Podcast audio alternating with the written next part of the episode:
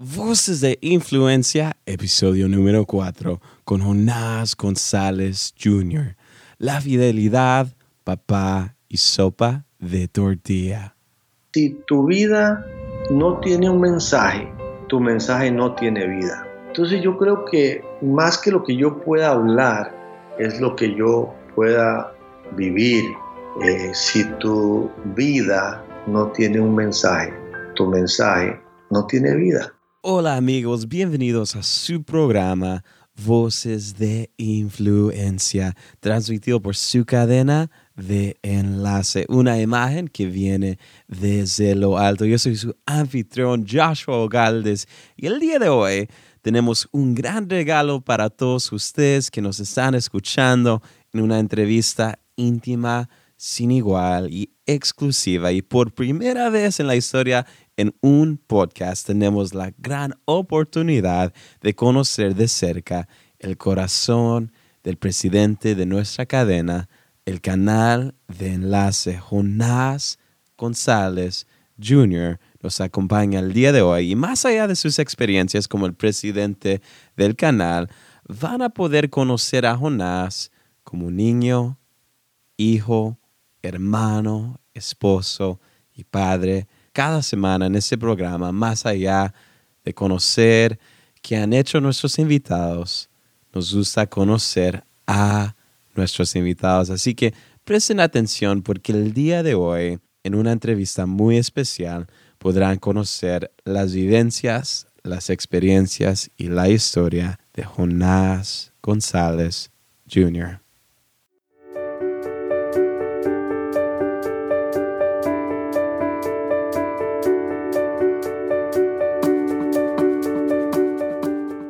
Hola, don Jonás, bienvenido al programa hoy. Es un gran honor tenerlo con nosotros. Bueno, Joshua, el, honor es mío, más bien. Qué bueno que tienes tener esta oportunidad de, hablar un rato. Sí, así que hoy usted es el presidente de, de la cadena de Enlace. Pero como cualquier persona que hoy está haciendo grandes cosas en cualquier ámbito, ah, sea en el ámbito de la música, entendimiento, aún en el ministerio, ah, tiene una historia. Así que quiero comenzar desde sus comienzos y quisiera preguntarle, la primera pregunta que tengo ah, para usted en este tiempo que estamos juntos es, ¿cómo fue su niñez? Bueno, este, eh, nací hijo de un pastor. Eh, mi papá era pastor cuando yo nací. Él se graduó en Costa Rica. Este, estudió tres años de teología allá. Conoció a mi mamá en Costa Rica siendo un joven de 22 años. Cuando él terminó su carrera a los 25, él se casó con mi mamá, costarricense, y se vinieron a vivir a Texas y este, ahí él pastoreó un poquito en Laredo, en Beeville, en Goliath, que fue donde nací yo. Y después se vino a pastorear a Dallas. Así que desde mi infancia me acuerdo pequeñito y las fotos que hay, este, uno pequeñito ahí en, la iglesia. Mm, mm. Y entonces esa fue su, su jornada y donde, donde usted creció. Pero otra pregunta que quisiera preguntarle es, ¿Cómo era Jonás como niño? ¿Cuáles fueron algunos de los sueños de aquel pequeño Jonás? Cuéntenos un poco de, de Jonás de pequeño. Bueno, siempre, este, desde que uno, otra vez, porque fui expuesto a la palabra desde muy niño, pues uno eh, siempre crece sabiendo que de alguna forma uno va a servir al Señor eh, siempre me ocupé, tuve una, carga por, eh, por ayudar a los demás, ¿verdad? Y entonces, eh, pues eso es como un, uno lo sabe de niño y en campamentos y en su relación con el Señor. hay un momento en mi vida, ya como a los, no sé, 21, 22 años, donde uno se aparta un poquito, en el caso mío, ¿verdad? No, le pasa a todos los jóvenes, pero en el caso me, me aparté un poquito de, más que todo de la congregación, no fue que me fui al mundo, ni hice drogas, ni licor, no, nada de eso, pero o sea, eh, me refiero a borracho, cosas de esas, ¿verdad? eh, pero hay una época ahí, como un par de años, donde no iba a la iglesia y realmente no estaba muy metido en las cosas del Señor, hasta ya que conocí a Juanita en un grupo de jóvenes y, y, ya otra vez me volví a, a todo lo que era la actividad espiritual y mi relación con el Señor. Cuéntenos de, ese momento, ¿dónde fue e, ese cambio que lo movió de, no estar tan involucrado en la iglesia a, regresar completamente? ¿Qué es lo que sucedió ahí? Este, no sé, realmente eh, había dejado de ir a las sociedades de jóvenes donde yo había sido, digamos, líder, había dejado de, ir a, a los cultos, entonces eh, realmente un día solamente empecé a sentir que, que yo debía volver, ¿verdad? A, a, estar en las cosas del Señor. Como te digo, no fue como que, que bárbaro, Jonás se, se fue al mundo, no, eh, sencillamente una vida tranquila, pero, pero, pero no, no en mi relación con el Señor, ¿verdad? Eh, muy bien, entonces sentí que yo debía eh, acercarme y hablé con un amigo, un pastor, y entonces él me dijo que había una, un grupo de jóvenes que, porque también eh, yo estaba empezando a, ir a la universidad y entonces yo, yo, quería como un grupo de jóvenes que, que fuera así, ¿verdad? Como un poquito en la línea mía, ¿verdad? Entonces me habló de este grupo y fui al grupo y quien me recibió fue Juanita, hoy mi esposa, eh, ella nos conocíamos porque en el templo bíblico donde sus papás, de donde sus papás eran, que se casaron sus papás ahí, de donde eran mis papás, que se casaron mis papás ahí también, eh, nos conocíamos, aunque yo soy cinco años mayor que ella, entonces eh, me reconoció, hola Jonas, ¿cómo estás? Y ya, este, bien, y ya empezamos a hablar un poquito y y ya participé de la reunión y al final ojalá que puedas volver y toda la cosa y ahí me gustó Juanita y seguí yendo. Buenísimo, lo que me hace reír es porque eh, lo he escuchado antes contar la historia y siempre, siempre habla de ese detalle de, del libro legendario de con quién me casaré. sí, este, yo, e, eso, yo me gusta mucho bromear con eso porque sí, efectivamente tenía un libro eh, de Luis Palao de con quién me casaré. Yo hago, hago más teatro de lo que realmente sucedió, ¿verdad? Como que ella me lo enseñaba y lo alzaba y todo, como lanzándome indirectas, que no es cierto, pero, pero sí, este, sí es cierto que andaba ese libro de ella. O sea, que ella andaba, ella andaba buscándome y yo la andaba buscando a ella. Buenísimo. Así que hablamos un poco de, sus comienzos y, de su niñez, ah, pero algo que no sabe mucha gente de ustedes, que antes de, lo que está haciendo ahorita con Enlace, era un técnico en oftalmología. Ah, ¿Qué es lo que lo motivó a esa profesión? Y cuéntenos un poquito de esa época de su vida. Bueno, yo, yo resulta que em, me encantaba la fotografía. A mí de joven, me, no sé, me, expuse a la fotografía y me gustaba mucho. Y en, la universidad eh, yo, que, yo quería estudiar agronomía. Siempre me ha gustado la naturaleza, el campo, los animales. Entonces yo quería estudiar agronomía por, por tener el, contacto con, con, la naturaleza, la agricultura. Este, entonces, pero eh, me empezó a gustar muchísimo la fotografía. Cuando yo estoy empezando agronomía, eh, pero comenzando, yo fueron meses, no estuve, yo no creo que no tuve un año de universidad, porque yo empiezo a ver que en aquel tiempo un agrónomo eh, ganaba 4 mil colones al mes en aquellos años en Costa Rica. Y, yo veía que yo trabajaba dos, tres, cuatro, cinco horas por semana en fotografía, yo me ganaba nueve mil, diez mil. Entonces digo yo, ¿qué voy a estudiar yo? Cuatro años, que esto, esto me está, ¿verdad? Esto es tan duro y, y, y para ganar tan poquito. Entonces yo dije, no, yo mejor me dedico a la fotografía y, y de verdad, yo estuve, hacía anuarios, hacía bodas, hacía todo esto y yo ganaba pues mucho más dinero que un ingeniero agrónomo que había estudiado cuatro años. Entonces yo me retiré de la universidad precisamente por la fotografía. Cuando yo estoy en la fotografía me contratan para eh, atender a unos médicos que venían a hacer a Costa Rica unas operaciones de catarata.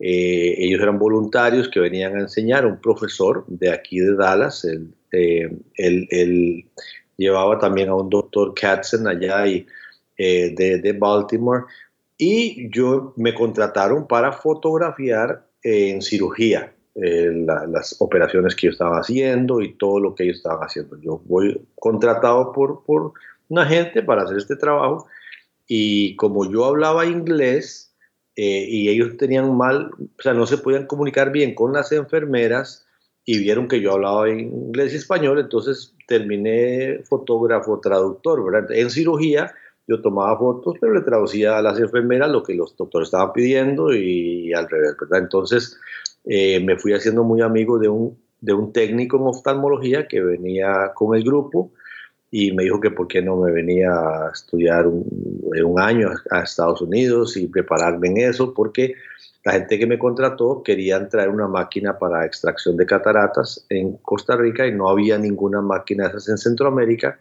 y que tenían que entrenar a alguien para usarla y entonces que por qué no me venía yo a Estados Unidos y fue así que me vine a Baltimore, estuve como un año ahí en, Mercy Hospital entrenándome con el uso de esa máquina y cirugía y, toda esa cosa y, y, así fue como yo me involucré en eso.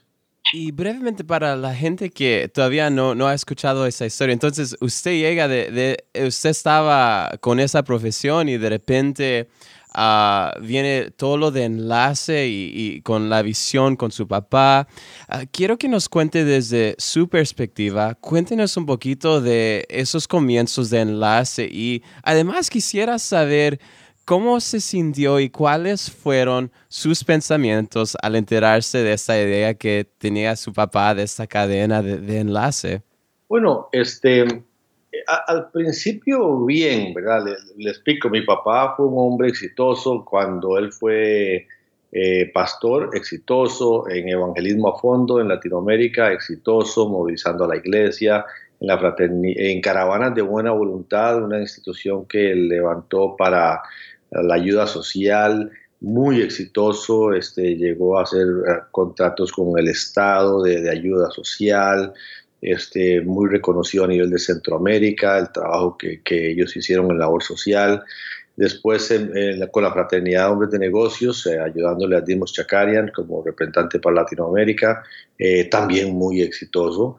Este, entonces, cuando él viene de la NASA, una vez que fue a, la NASA y, habló con el astronauta Charles, Charles Duke, él habla con él ahí en, en la NASA, por todo lo de la fraternidad de, negocios, él tiene una experiencia espiritual donde el Señor trata con él para abrir una cadena de televisión cristiana vía satélite.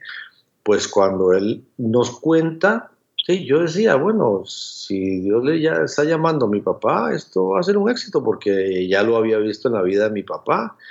Eh, lo, que pasa es, que en ese tiempo, eh, cuando él recibe la visión, en el mismo avión que se devuelve de Houston para Costa Rica iban dos personas del Full, Gospel Businessman que él no conocía, iban a decirle que el capítulo de, eh, de, Costa Rica, que el trabajo que él estaba haciendo ya no tenía fondos y que él quedaba, quedaba cesante. Ah. Entonces él viene con una visión, pero se queda sin trabajo.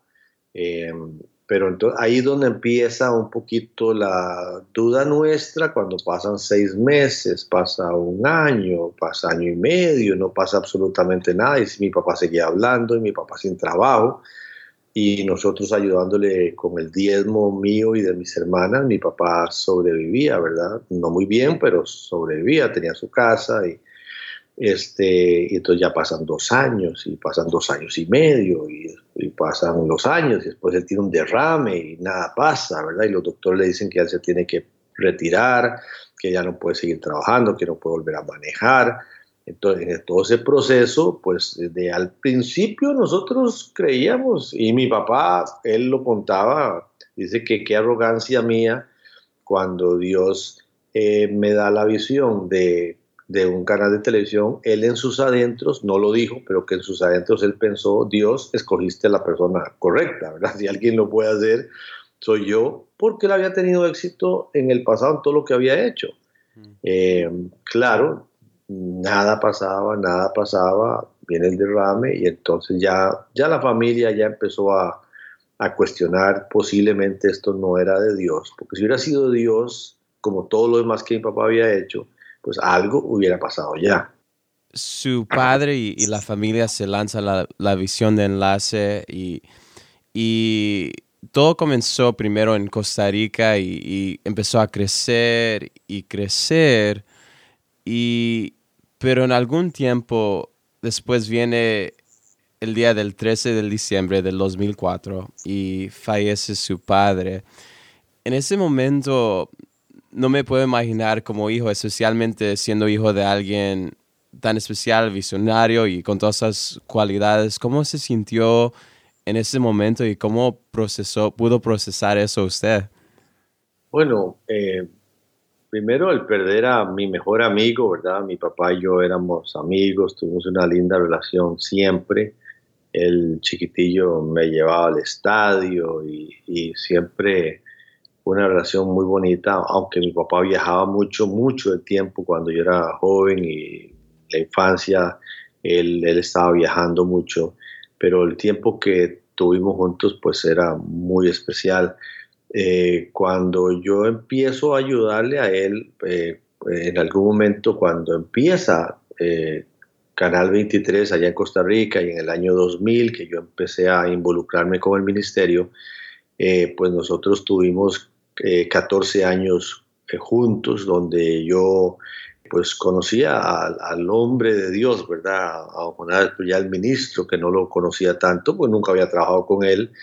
De hecho, yo nunca pensé que iba a estar en la obra de Dios a tiempo completo. Yo siempre creí que iba a servir al Señor desde los negocios que eran, me gustaban o desde la actividad comercial, poder servir al Señor desde ahí. Eh, pero la verdad es que no, no creía estar involucrado a tiempo completo en la obra del Señor. Entonces, cuando yo empiezo a conocer a, Jonás, el ministro, ¿verdad? El hombre de fe, eh, nunca les contaba que yo apenas fui un año a la universidad, si acaso fui, un año, tal vez no sé si gané el año completo, ¿verdad? Pero para vergüenza lo digo. Pero em, eh, cuando a veces eh, critican, digamos, que yo no soy teólogo, yo no estudié nada, ¿verdad? Como voy a estar al frente de un ministerio, pues tienen razón, pero por otro lado también no tuve tres o cuatro años de formación teológica, pero tuve un intensivo de casi 14 años a la mm. par de mi papá, mm. eh, todos los días, de lunes a viernes o sábados si había que trabajar, viendo cómo pensaba, viendo, ¿verdad? Cómo en los momentos más difíciles de nuestra vida, yo vi lo mejor de mi papá, lo mejor como hombre, lo mejor como hombre de Dios, salió a relucir en los momentos más difíciles. Y eso me acordaba a una, a una cuando yo estaba trabajando aquí en, precisamente en, en la extracción de cataratas, el doctor Harris, con el que yo trabajaba, era muy famoso, eh, había inventado unas técnicas importantes para la operación de cataratas, había inventado un lente intraocular para, para que se implantaba después de la extracción de la catarata, y venía mucha gente del mundo a, a, verlo a él operar. Entonces, este, eh, hay un, había un monitor grande en el quirófano y él explicaba todas las partes del, del proceso. Sus operaciones eran muy sencillas, él lo hacía con una facilidad porque era un cirujano increíble, lo hacía rapidito, pero siempre en la vida, en las operaciones de cataratas van a haber complicaciones. Y, recuerdo cuando venía una complicación, la, tranquilidad de este hombre, este cirujano, y él ya yo lo oía porque cuando pasaba una, crisis ya lo había escuchado varias veces, entonces yo sabía ya lo que él iba a decir. Entonces decía, el buen cirujano, le decía a los estudiantes o al doctor que estaba viéndolo, el buen cirujano se ve no cuando todo transcurre normalmente y como está planeado, el buen cirujano se nota cuando hay complicaciones. Y de alguna forma, pues esa era la vida de mi papá, ¿verdad? El buen hombre de Dios, el buen papá, el buen hijo de Dios, se notaba cuando habían complicaciones. Y eso lo pude aprender y valorar y son recuerdos y enseñanzas que valoro siempre. En ese momento donde me imagino que había presión, donde había dolor, donde había tanto, ¿cómo pudo encontrar la claridad en ese momento y, la estrategia para dirigir el ministerio en ese momento? Bueno, ese fue el susto, el dolor, perderlo, eh, el susto y ahora, ¿qué vamos a hacer? ¿Verdad? Eh, porque ya estábamos en tres satélites, ya estábamos en oficinas en casi todos los países de Latinoamérica o todos los países de Latinoamérica. Em, eh, él tenía el hombre de fe, el hombre de la experiencia, el hombre que Dios le dio la visión. Y ahora, ¿quién podrá protegernos? ¿verdad? ¿Quién nos va a ayudar? Recuerdo estando en el hospital cuando mi papá eh, fallece, tocar la pierna derecha de él, este, y yo no me atreví como lo hizo Eliseo con respecto a Elías de pedir una doble porción de la unción, ¿verdad? Que había en la vida. Yo no me atreví jamás a decir algo así, eh, pero yo sí le dije al Señor, le digo, Señor, yo necesito una parte de lo que este hombre, de la unción que había en la, en la vida de este hombre, dame una porción, dame una parte, un poquito, este, porque si no, el enlace no va, no va a seguir adelante. Una cosa sí me enseñó él siempre fue que eh, yo no debía afanarme, yo era muy matemático, yo era el administrador del ministerio, yo manejaba los números, yo manejaba cuestiones legales y contratos y todo esto. Él manejaba la parte de la visión y, y ese era el fuerte de él. Eh, y él siempre me decía, pues, ¿por qué estás afanado? Entonces él siempre me dijo, vea, vea, Junior, esto es Dios el que lo está levantando y solo confiemos en Él, estemos tranquilos. Entonces, en ese sentido, fueron 14 años de oírlo, en ese sentido, cuando yo sé que ya Él no está, pues eh, esa confianza, ¿verdad? Me abordó y siempre, no me cupo duda, aunque había cierto temor y el dolor, pero yo sabía que Dios estaba con enlaces y que si mientras hiciéramos las cosas como Dios mandaba y en el orden de la palabra y sembrando la buena semilla, eh, con, de relaciones, de amigos, de, de, de, ofrendas, nosotros mismos como ministerio, este, pues que todo iba, todo iba a estar bien y, y sí, el enlace sigue siendo una sucesión de milagros que lo seguimos viendo hoy día. Cuando veo la historia de, de usted y veo la historia de, de otras personas, hay historias de grandes hombres, grandes personajes que quizás le pasan algo a, a, un hijo y quizás no siempre va bien, pero hay historias como la historia de usted con su papá y también la historia que veo a John Osteen con Joel Osteen, que Ah, fue un legado, algo que fue pasado a un hijo, un sucesor. ¿En qué forma su papá preparó el territorio para que usted pudiera ser un buen sucesor a él? Este, wow.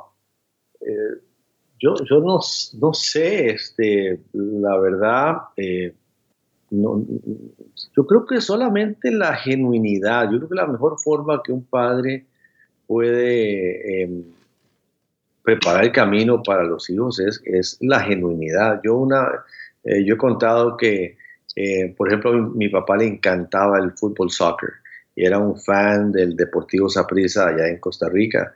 Y nosotros, eh, a él le encantaba ir al estadio, pero el estadio, los, los, los partidos eran a las 11 de la mañana, la escuela dominical en el templo era de 9 a 10 y el culto, el servicio empezaba a las 10 y 15 por, por, mucho tiempo este, fuimos criticados, mi papá muy criticado, siendo misionero, siendo pastor, se iba, solo iba a la escuela dominical y a las 11 de la, y a las 10 y 15 o 10 de la mañana se montaba en el carro con su hijo y se iban para el estadio y sus otras tres hijas y su esposa se quedaban en la iglesia para el culto de las 10 y 15. Eh, una vez, eh, él siempre me pasaba a recoger a la escuela dominical eh, tenía, no sé, unos 10 años yo en aquel tiempo, y, y estábamos, este, eh, ya cuando va a terminar la escuela dominical, todos los niños pónganse de pie y vamos a orar, entonces él entra a la escuela, él entra al auditorio donde estoy yo y hay muchos niños ahí, ¿verdad?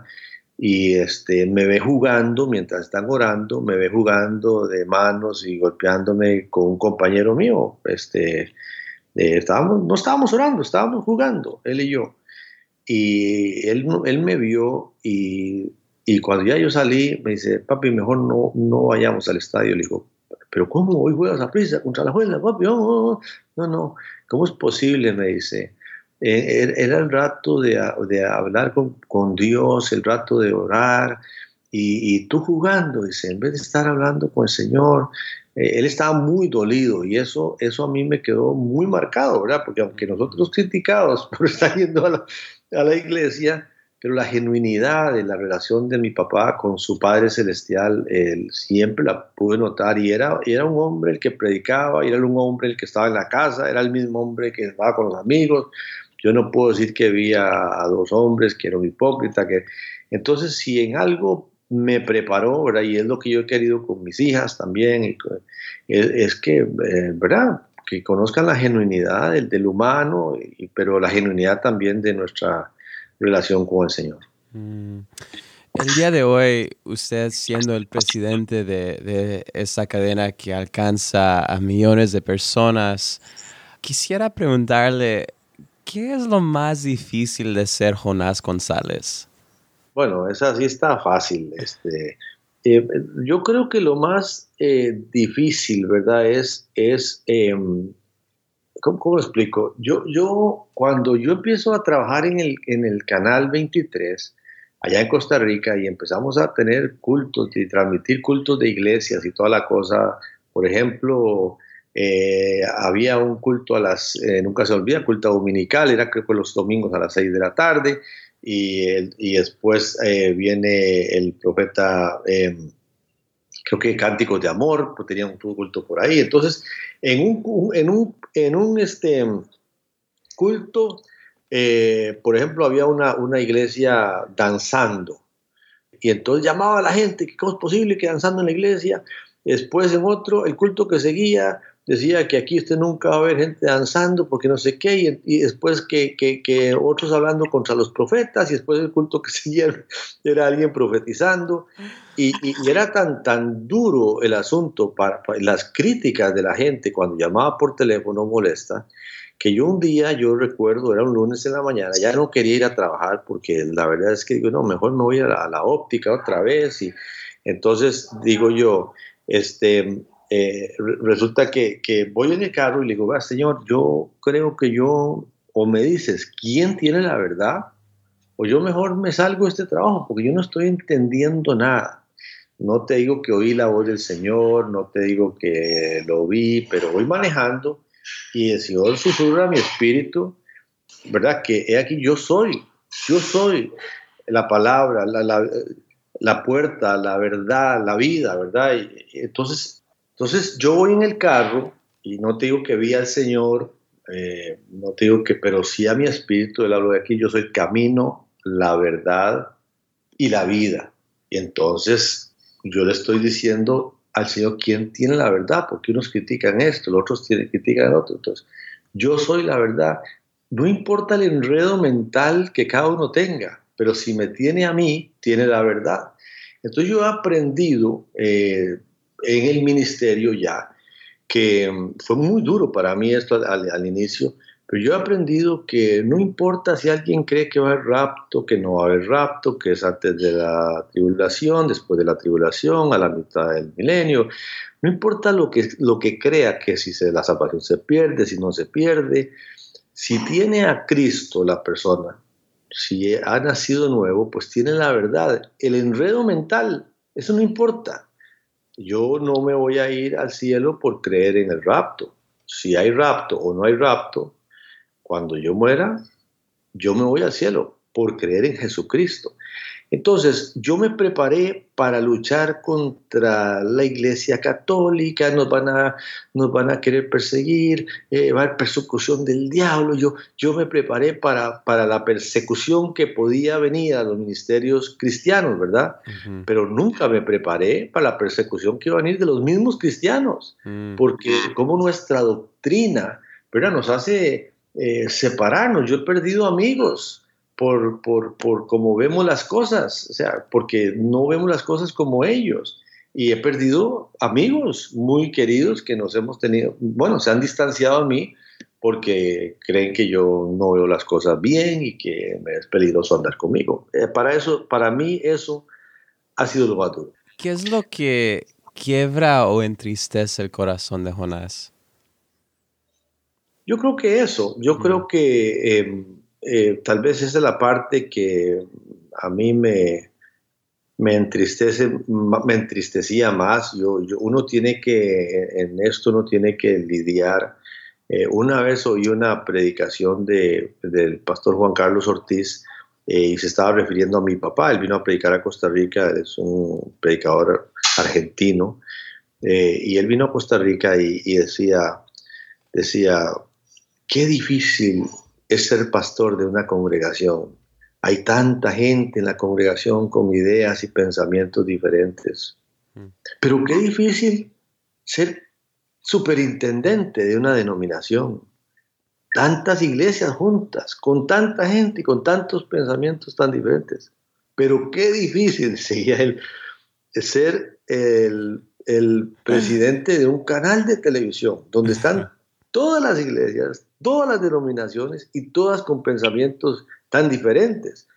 Y, y, y es cierto, ¿verdad? Eso, eso era eh, muy complicado y, es, y hemos querido siempre en enlace, pues, dar la cabida a, nuestros hermanos, que todo aquel nacido nuevo, lavado por la sangre de Cristo Jesús, tiene una oportunidad de, de, predicar en, en enlace. Así que e, e, esa parte, cuando uno oye las, las críticas, para mí, eh, la otra parte donde son los mismos hermanos criticando las maratónicas, por ejemplo, que nos queremos hacer ricos, que estamos pidiendo el dinero para ser millonarios y que, y que aquí que allá, pues eso también fue algo que fue muy, muy duro eh, al principio, pero yo ya he aprendido después de 29 años que de estar haciendo maratónicas y de estar siempre al Señor en enlace, que que bueno, igual nos van a criticar por lo que sea. Si hay maratónicas nos critican, si no hay maratónicas nos critican, que si predica un bautista nos critican, que si, que si predica un pentecostal nos critican. Entonces,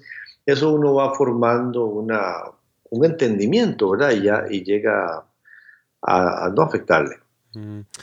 Buscando otro tema, ah, como un líder espiritual con tanta influencia, ah, hablando de, de, los pastores en general, algo que ocurre muchas veces es que a veces de vez en cuando uh, vienen escándalos de ese pastor le fue infiel a su esposa y este pastor aquí y allá. ¿Cómo como líder espiritual usted se mantiene ah, fiel a su esposa? Me imagino que siempre hay tentaciones, que siempre hay cosas, pero ¿cómo se mantiene fiel? Pues yo, establecí una relación de pacto con, con, con Juanita. Yo creo que cuando nosotros nos casamos, pues establecimos un pacto. Entre ella y yo. Creo yo, Joshua, no quiero sonar espiritual, es que no quiero sonar espiritual. Yo creo que si como hombre secular, sin conocer al Señor, sin ser un, un, siervo de Dios, eh, yo hubiera establecido una relación de pacto con una persona que amo, yo lo hubiera respetado. Si yo hubiera sido ateo, yo creo que para mí las relaciones de pacto eh, es como sencillo para mí tenerlas. Eh, no por no pacto cristiano necesariamente. Si hace tiempo yo aprendí que lo más importante que yo tengo es mi palabra. Lo de más valor que yo tengo es mi, mi, mi palabra. No es un carro, no es una casa. lo de más valor que uno tiene es su propia palabra. Entonces, si uno ha dado su palabra, y uno tiene que ser fiel a la palabra. Así es que eh, yo, yo creo que, sencillamente porque un día encontré a la mujer que, que, amo y nos prometimos fidelidad, por supuesto, delante del Señor también. Eso es un valor, imagínese, fortísimo y agregado, pero, pero eh, para mí ha sido sencillo las, las relaciones de pacto. Entonces, te, digo, no ha sido realmente eh, difícil. Mm. Y, en su vida, aparte de, su papá, que, que, como he notado en su historia, ha sido de grande influencia en su vida, ¿cuáles han sido algunos de los otros mentores o personas de influencia en su vida que lo han ayudado a ser un mejor líder, ser un mejor padre? Quizás pastores, quizás otros personajes. Eh, Sí, definitivamente eh, la relación aquí, ¿verdad? Por, supuesto que es nuestro Señor Jesucristo, pero nuestra vida aquí ya en el, ¿verdad? Diaria, eh, en esas relaciones de pacto, eh, yo creo que es muy importante tener amigos de valor, tener gente buena, ¿verdad? Al, al, lado de uno, este, y entonces tengo amigos por ejemplo, Alejandro Castro es un, amigo pastor, era abogado, no era ni abogado cuando yo lo conocí, pero era un muchacho que amaba al Señor y, y, yo me acerqué mucho a él, él se acercó mucho a mí. Entonces, pues hoy es un pastor, de, hecho acabo de grabarle un saludo porque el domingo van a cumplir 10 años de, de pastorear una iglesia allá en, en Costa Rica. Este, y, y eso ayuda eh, montones tener, tener buenas personas, amigos, ¿verdad? Que uno pueda tener tiempo con ellos y abrirse, abrirse a las situaciones, a los problemas, es muy importante. Así que más que si yo no te puedo decir que, que fulano de tal o aquel pastor o aquel pastor, eh, no, porque eh, han sido más bien amigos cercanos que yo puedo tener, de que ahí están en cualquier momento. Yo, yo los llamo, me llaman, salimos, nos vemos, este, ahora que estoy aquí en Estados Unidos, yo, tengo un grupo de pastores en Costa Rica con las que me estuve reuniendo y yo me reúno todos los miércoles con un grupo de 11 amigos, somos 11, eh, que nos reunimos a estudiar la palabra y, lo, seguimos haciendo, son dos o tres horas que pasamos, gozamos, nos reímos, almorzamos, eh, ellos comen allá y yo los veo comer. Y, este, y, después eh, tenemos tiempo muy bonito estudiando la palabra pero, pero yo creo que eso, eso es, eh, para, es muy valioso, cosa que no tenemos mucho ahora entre el liderazgo y todo, porque son como vidas muy aisladas, como muy solos, a veces porque se cree que el hombre de Dios es como intocable, es como el ungido, es como el que está ya tan distante, el que tiene que meter con el Señor. Este, eh, a mí me ha servido y, y nunca me he querido ver como un líder espiritual. Yo, yo sí he mm. querido que la gente me vea como, como el presidente, como el, como el que está a cargo nada más de en un puesto, digámoslo, administrativo, siendo cristiano, pero no quiero que la gente me vea como, como un pastor o como un ungido, como, no, no, sino que vean a Jonás que está ahorita al frente de enlace, el individuo, la persona. Creo que eso quita mucha carga en uno. Ah, ah, hablando de otro tema, toda su vida he notado en su entorno familiar que usted ha tenido muchas mujeres alrededor suyo, así que creció con tres hermanas y después tuvo a tres otras mujeres en su familia, con su esposa Juanita y sus dos hijas. ¿Cómo le ha impactado su entorno? Eh, ¿Cómo lo ha formado en sus ideas sobre la mujer, teniendo a tantas mujeres en su entorno familiar? Bueno, ha, sido eh, difícil, ¿verdad? Yo, por ejemplo, les decía que mi papá viajaba muchísimo, entonces yo eh, fui, eh, fui criado por mi mamá y mis tres hermanas, o sea, estábamos juntos, éramos cuatro hijos, tres hermanas y, un servidor. Entonces, pues siempre teniendo a la, ahí a mujeres, ¿verdad? en el entorno. Eh, cuando yo conozco a, Juanita, ¿verdad? Es una mujer muy, muy firme, Ella, ella, es muy líder, muy firme, y eso me gustó de ella. Nunca había yo querido tener una mujer, ¿verdad? Como que nada más ahí, ahí en la casa y, y, ¿verdad? Y hágame caso y no sé, eso no era algo que yo quería, ¿verdad? Y cuando yo veo a Juanita y es una persona muy, eh, muy firme nos casamos y fue terrible aquello. Cuando yo me caso con Juanita, este, el, primer, el primer tiempo fue, pero algo terrible. Mi, mi, papá creo que en algún momento rescató nuestro matrimonio, pues yo me, yo me iba a ir de la casa y Juanita llamó a mi papá y él vino y nos habló y, y toda la cosa, y, eh, pero fue un tiempo de, de, guerra campal, ¿verdad? Porque éramos dos personalidades muy fuertes eh, pegando, ¿verdad? Una vez eh, Juanita, está, Juanita se lava los dientes y en vez de agachar, usted, uno se lava los dientes y cuando uno se mete el agua en la boca para, para escupir, ¿verdad? Para enjuagarse y después escupir el agua, ¿verdad? En el lavatorio, ella no se agacha para escupir, ella, ella casi como a la altura de donde está, nada más tira el agua, entonces pringa un poco para afuera, ¿verdad? Este, y yo le decía, Juanita, pero, pero hacete para adelante, agachate un poco. Y, y, me decía, vea, yo me casé para tener un esposo, no para tener otro papá. Y entonces, este, fue un tiempo bien, bien eh, complicado, ¿verdad? Em, eh, y, bueno, al principio de nuestro matrimonio yo le, yo le decía, ahorita, pero es que yo soy la cabeza, yo soy la cabeza y vea lo que dice la Biblia. Y entonces, eh, pero no, no, no llegábamos a ninguna parte. Un día le dije, no, vea, mejor hagamos una cosa, porque así vamos mal. Yo no estoy siendo buena cabeza, nosotros vamos a terminar divorciados. Mejor sea la cabeza usted, sea la cabeza un tiempo usted y probemos, porque ya yo con la cabeza, no sé, seis meses, ¿verdad? Nos ha ido mal, mejor sea la cabeza usted un tiempo y a ver si nos va mejor. Peor fue la cosa, ¿verdad? fue peor la cosa. Entonces, eh, aprendimos, yo aprendí de que, de que no hay tal, o sea, nosotros tenemos que, somos uno, ¿verdad? Y, y, tenemos que valorar a la otra persona y, a veces da órdenes ella, a veces doy órdenes yo, a veces yo me someto a ella, a veces ella se somete a mí.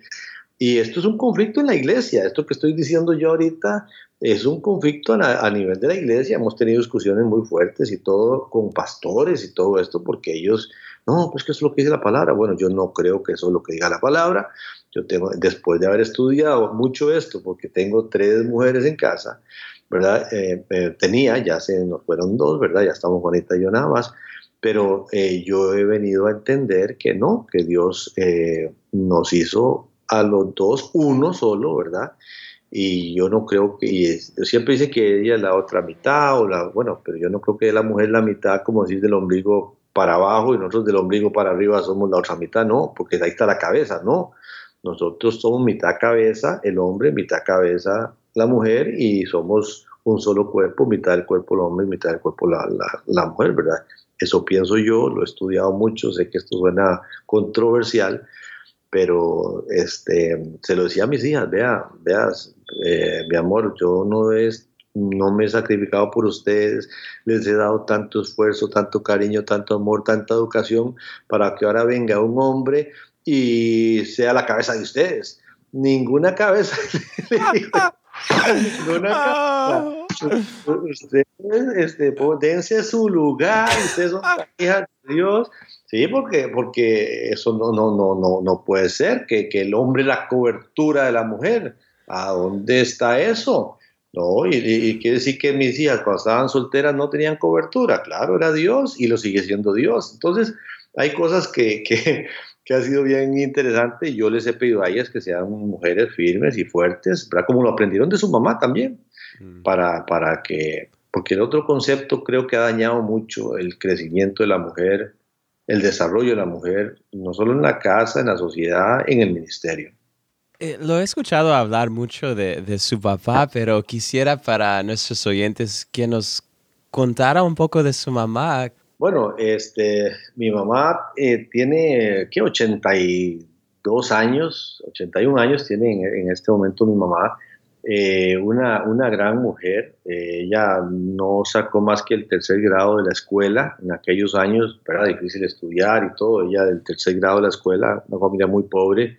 Em, ella ya había dejado de, bueno, no siguió estudiando. Eh, se casa con mi papá de 10 a ver, de 21 años, a ver, no, no, no, no.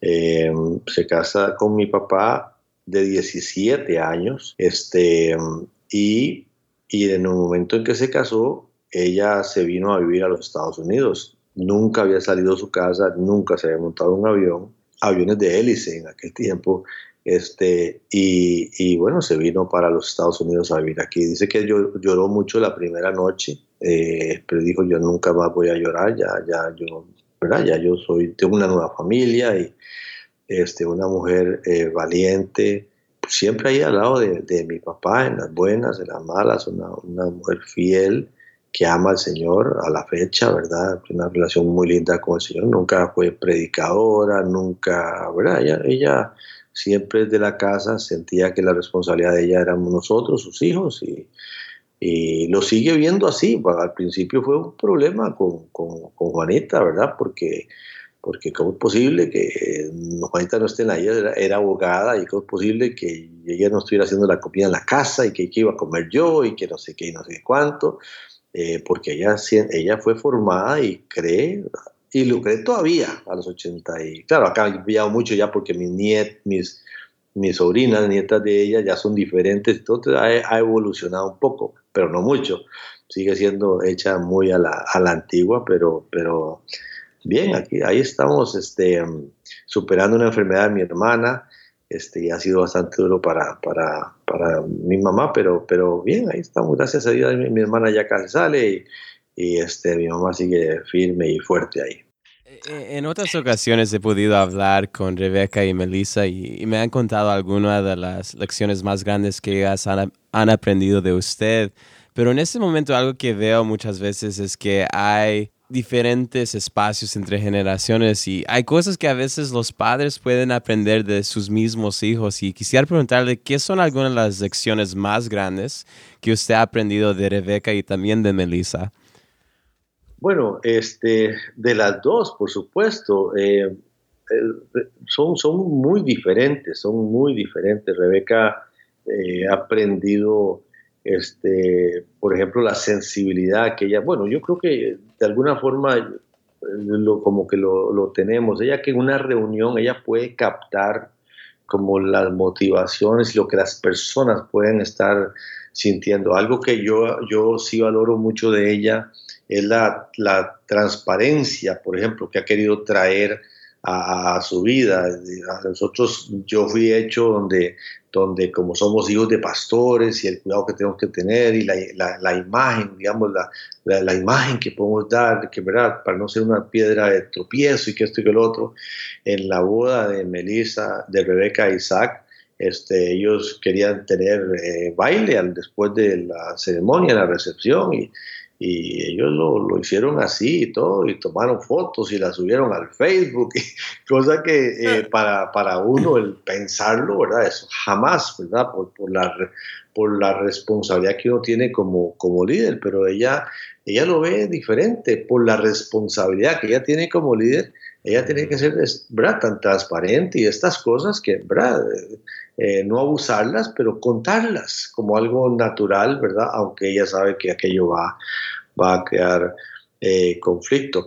En el caso de Melissa, su disciplina al estudio, ¿verdad? ella ha sido una persona muy esforzada, muy cosa que yo, nada, ya, yo lo he contado, no, no, no estudié un año universitario, este, pero ella ha sido muy dedicada a sacar pues, su su licenciatura, dos, dos eh, maestrías y bueno, Rebeca también está trabajando para su segunda maestría también, así que esa parte yo, yo las aprendo mucho eh, y valoro mucho de ellas. Estamos a punto de terminar dentro de poco. Ah, vamos a ir a la próxima serie de preguntas, pero antes de, las preguntas concluyentes, pero antes de eso, ah, quisiera preguntarle, ¿hay algún mensaje dentro de su corazón que quisiera compartir con América Latina, los, ah, los sembradores de enlace y todos nuestros oyentes en este momento? Eh, sí, claro. Em, eh, ha sido un, milagro lo que hemos visto, ¿verdad?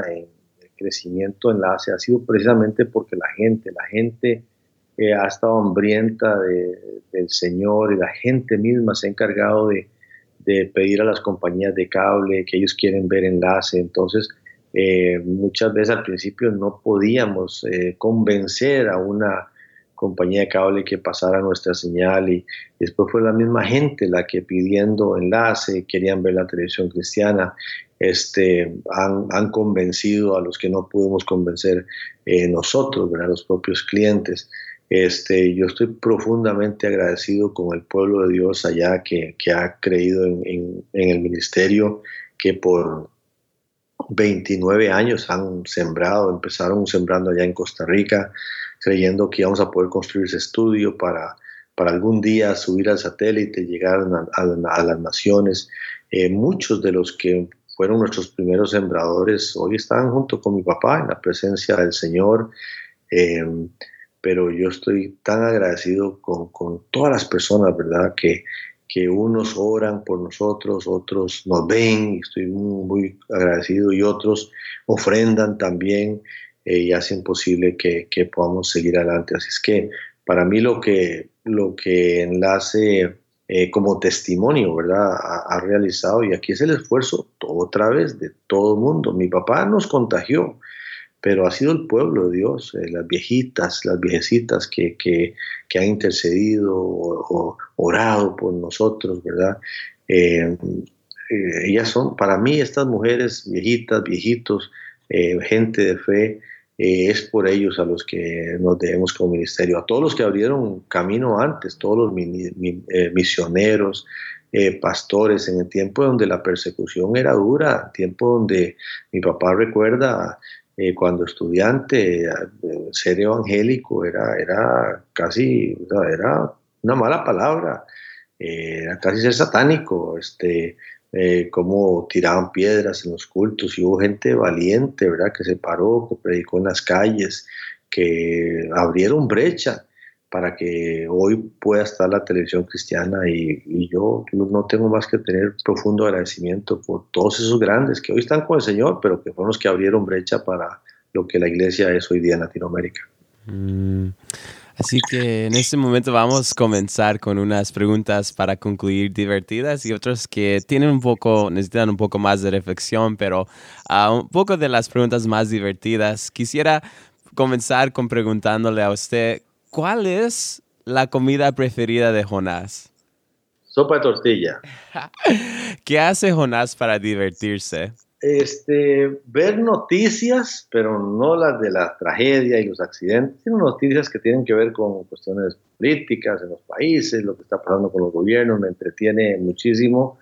Este, últimamente hemos, eh, nos hemos hecho fans, yo nunca veía películas, no me gusta ir al cine y eh, las películas de Hallmark aquí son con un buen mensaje, son todas así como. Muy bonitas, las películas todas bonitas, yo eh, las grabamos y ahí nos ponemos a ver cuando, cuando tenemos oportunidad las películas de Hallmark. Y me encanta la tierra, me encanta, eh, ¿verdad? La, tierra, entonces este, tengo unas vaquitas por aquí, tengo unas terneritas, 10 terneritas, y me encanta una o dos veces por semana ir a darles de comer, ver cómo están y y pasar un rato ahí con, con, con, ellas, con el ganado.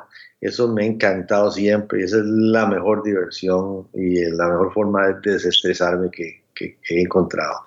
Wow, qué veo. Ah, ¿Cuál es su película preferida? Ay, no sé, ahí sí no, como te digo, no, no te puedo decir, no, no tengo, no podría decirte que se la quedo viendo. no hay problema. ¿Cuál es su libro preferido? La Biblia. Mm. No leo, no leo, no, yo leo muy poco, me cuesta leer, este, yo se me cruzan las palabras, soy lento para leer, eh, es muy extraño, eh, siempre lo he tenido y, entonces leo poco, pero me encanta leer la palabra, sí, me encanta estudiar la palabra y leer la palabra. ¿Y ah, qué es algo interesante de Jonás poco conocido?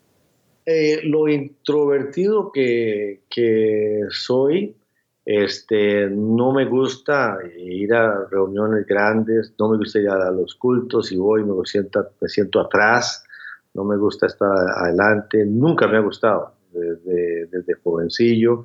Cuando yo tenía que, dar una, o sea, una presentación en la escuela o algo así, a mí me sudaban las manos, eh, me ponía nerviosísimo cuando empiezo a ayudarle a mi papá en televisión no me fue tan difícil porque eh, hasta cuando estábamos comenzando no teníamos ni camarógrafos, había alguien que ponía las cámaras, uno se sentaba y él se iba a, ponchar el switcher y entonces yo, yo estaba solo en el set, habíamos dos personas y nadie más, y era como una conversación entre él y mi persona. Entonces nunca veíamos gente, cuando tuvimos dinero para pagarle a los camarógrafos, a mí me da mucha pena estar enfrente de los camarógrafos, no de las cámaras ni los que nos estaban viendo en la casa, porque yo no veía a nadie.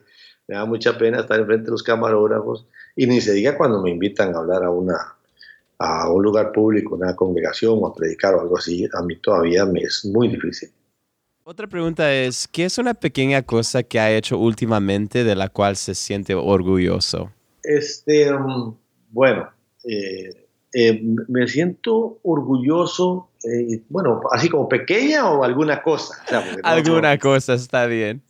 porque no, no, no, ha sido pequeña, la verdad es que cuando mi papá murió, este, cuando mi papá muere, al tiempo Dios trata conmigo en cuanto a que yo debía quintar. Yo estaba estudiando el libro de Génesis cuando José, ¿verdad? Y los sueños, y, que él le pidió a Faraón que debían quintar la tierra.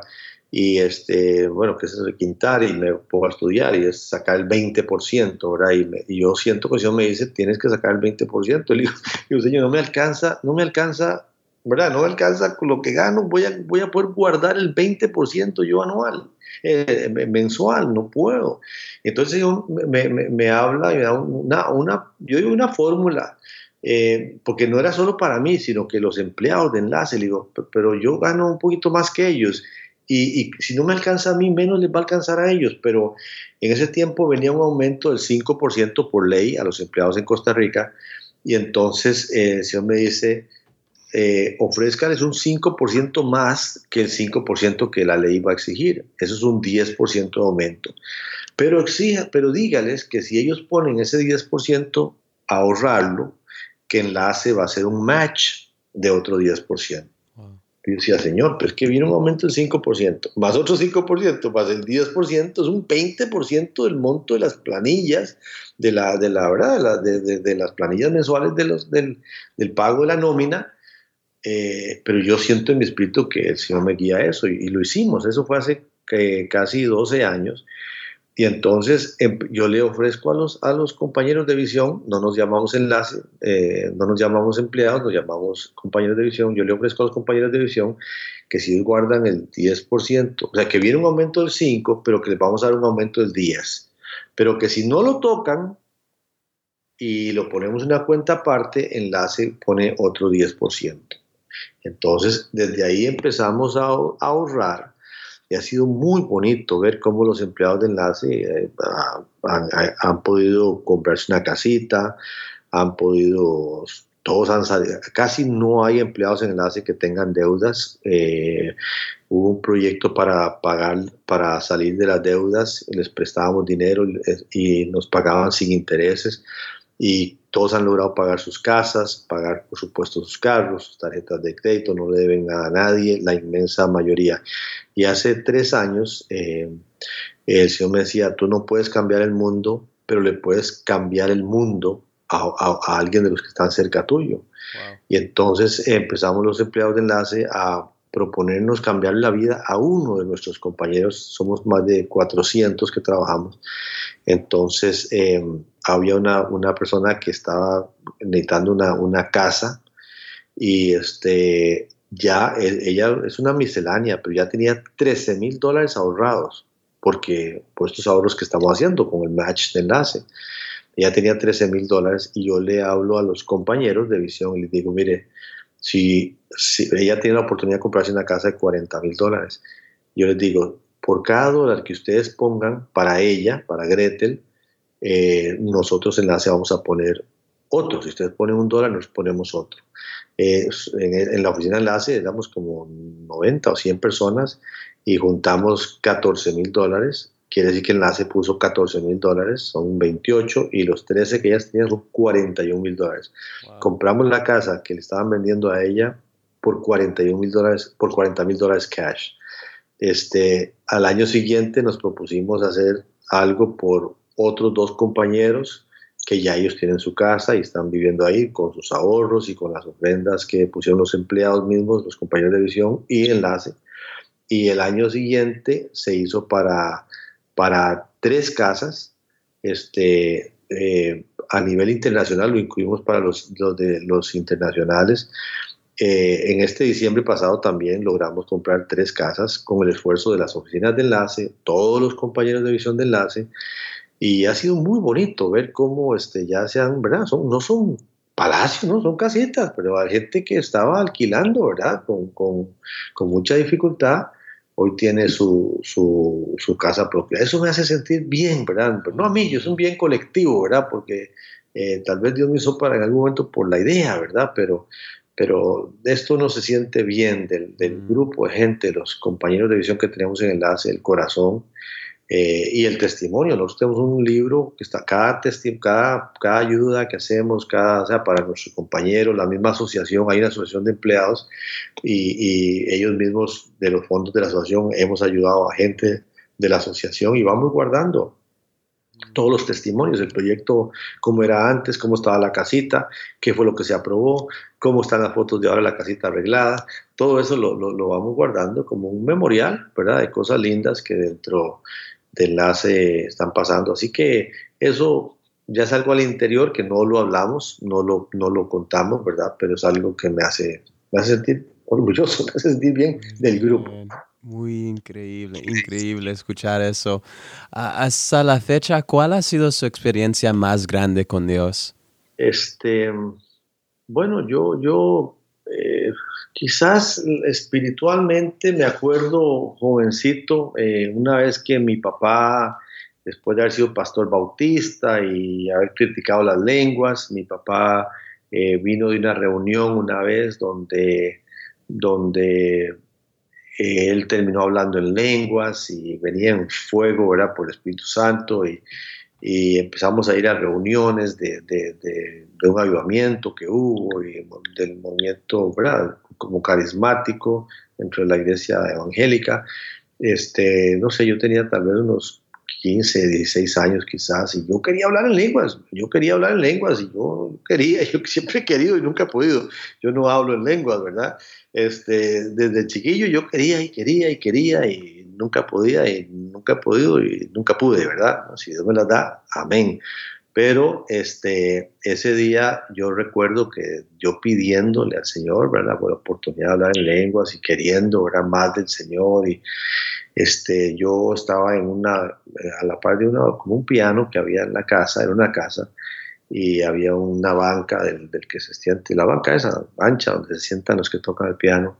Y yo estaba ahí hincado en el piso y recostado contra la banca y y tuve una experiencia con el Espíritu Santo lindísima. O sea, yo no me cabe la menor duda de que ese día yo tuve un, eh, una, la llenura del Espíritu Santo, o el bautismo del Espíritu Santo, le, llaman, le llamaban tantas cosas en aquel tiempo. Yo tuve una experiencia más este, que, que yo creo que me marcó, nunca la olvido.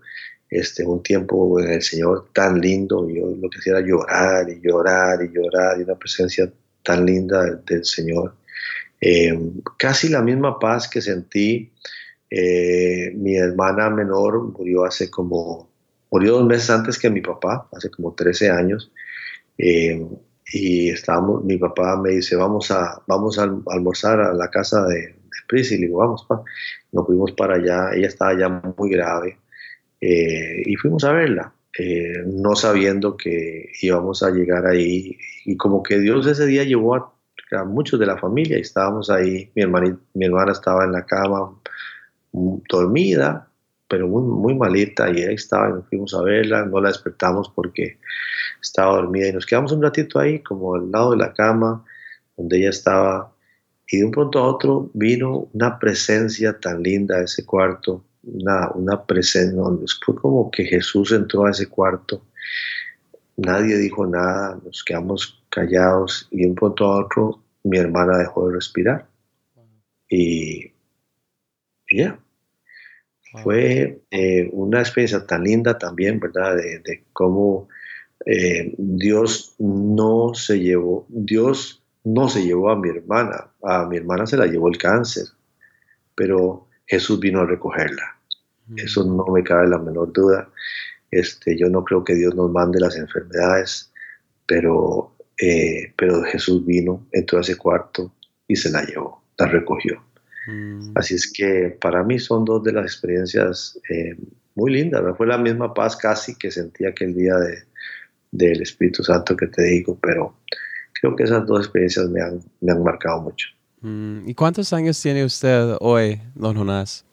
61 años. 61 años. Si pudiéramos retroceder 10 años cuando usted tenía 51 años y usted pudiera mirarse a los ojos, ¿qué le diría usted a sí mismo?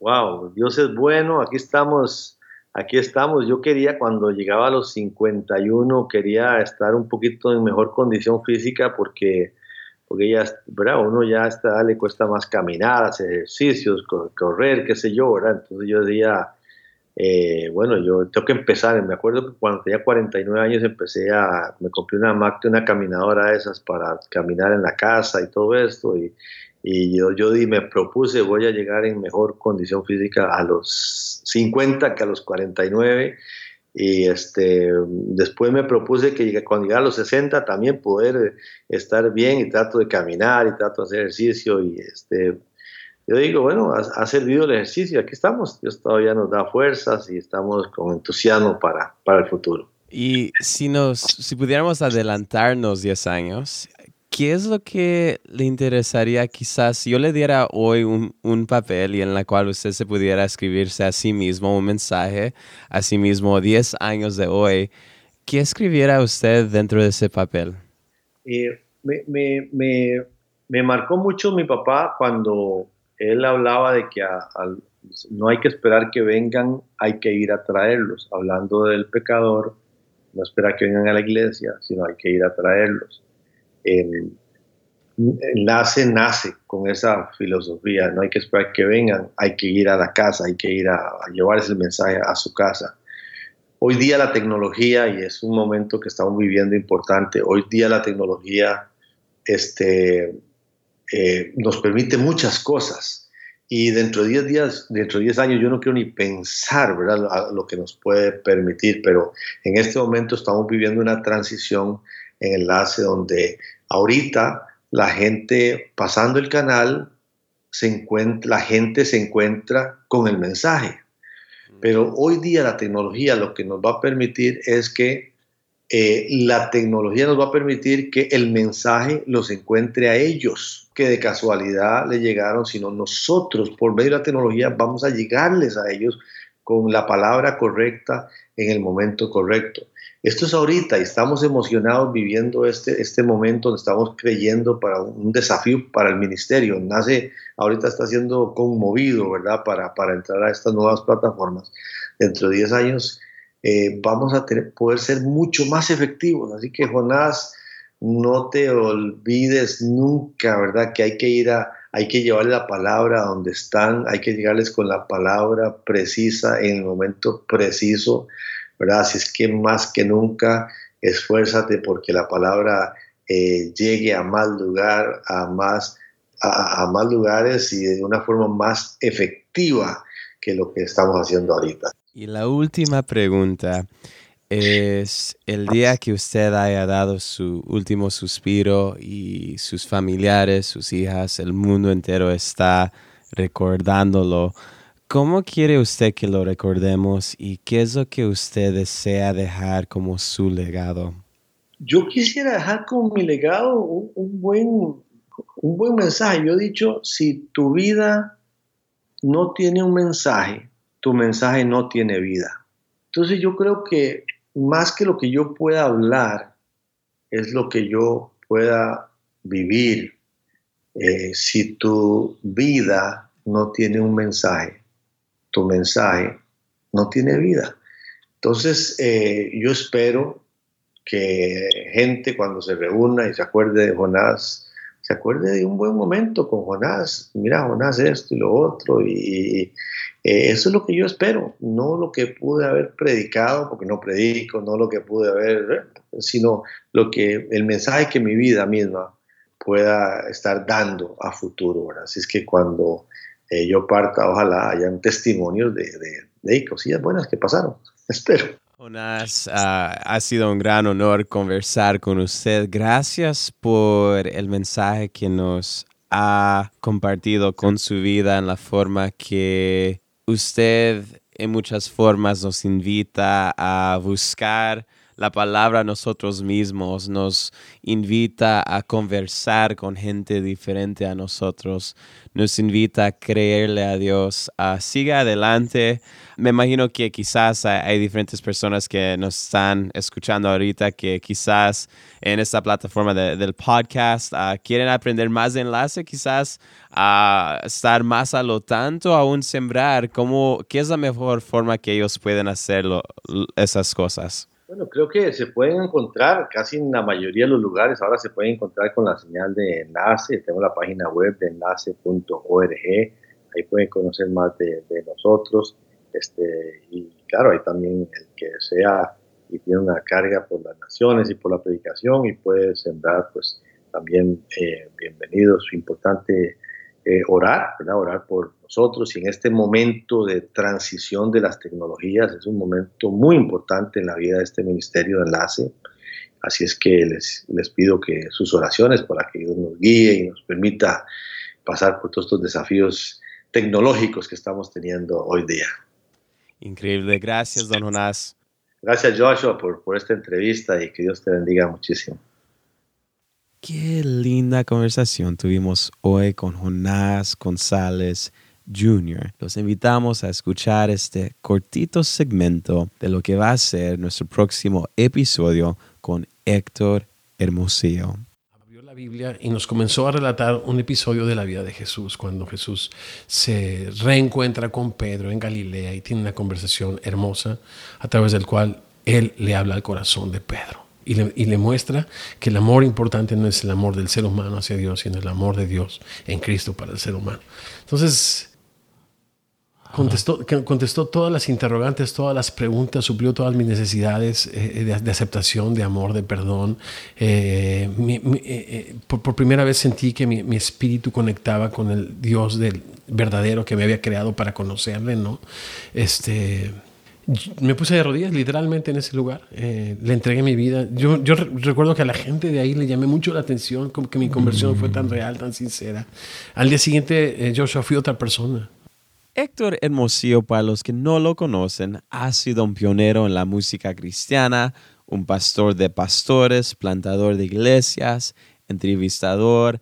Antes, él era el anfitrión del programa Club 700 y en nuestra entrevista podrás escuchar la historia de un hombre abandonado, rechazado y sobrevisto por su padre, quien llega a perdonar a su padre, la historia de cómo él llegó a los pies de Cristo y algunos otros relatos de su vida y de su fe. Así que no se pierdan esa entrevista, les prometo, va a ser de gran bendición para cada uno de sus vidas. Como siempre, muchísimas gracias por escuchar este programa. Si todavía no te has suscrito, suscríbete ya. También si algo te impactó del programa, queremos escuchar de ustedes. Déjanos saber en nuestras redes sociales y comparte este episodio con tus seres queridos y amigos. Quizás hay algo del mensaje que también puede ser de bendición para ellos también de parte de Jonás y todo el equipo aquí de Enlace, les mandamos saludos, nuestro amor, un gran abrazo. Que Dios les bendiga. Hasta la próxima.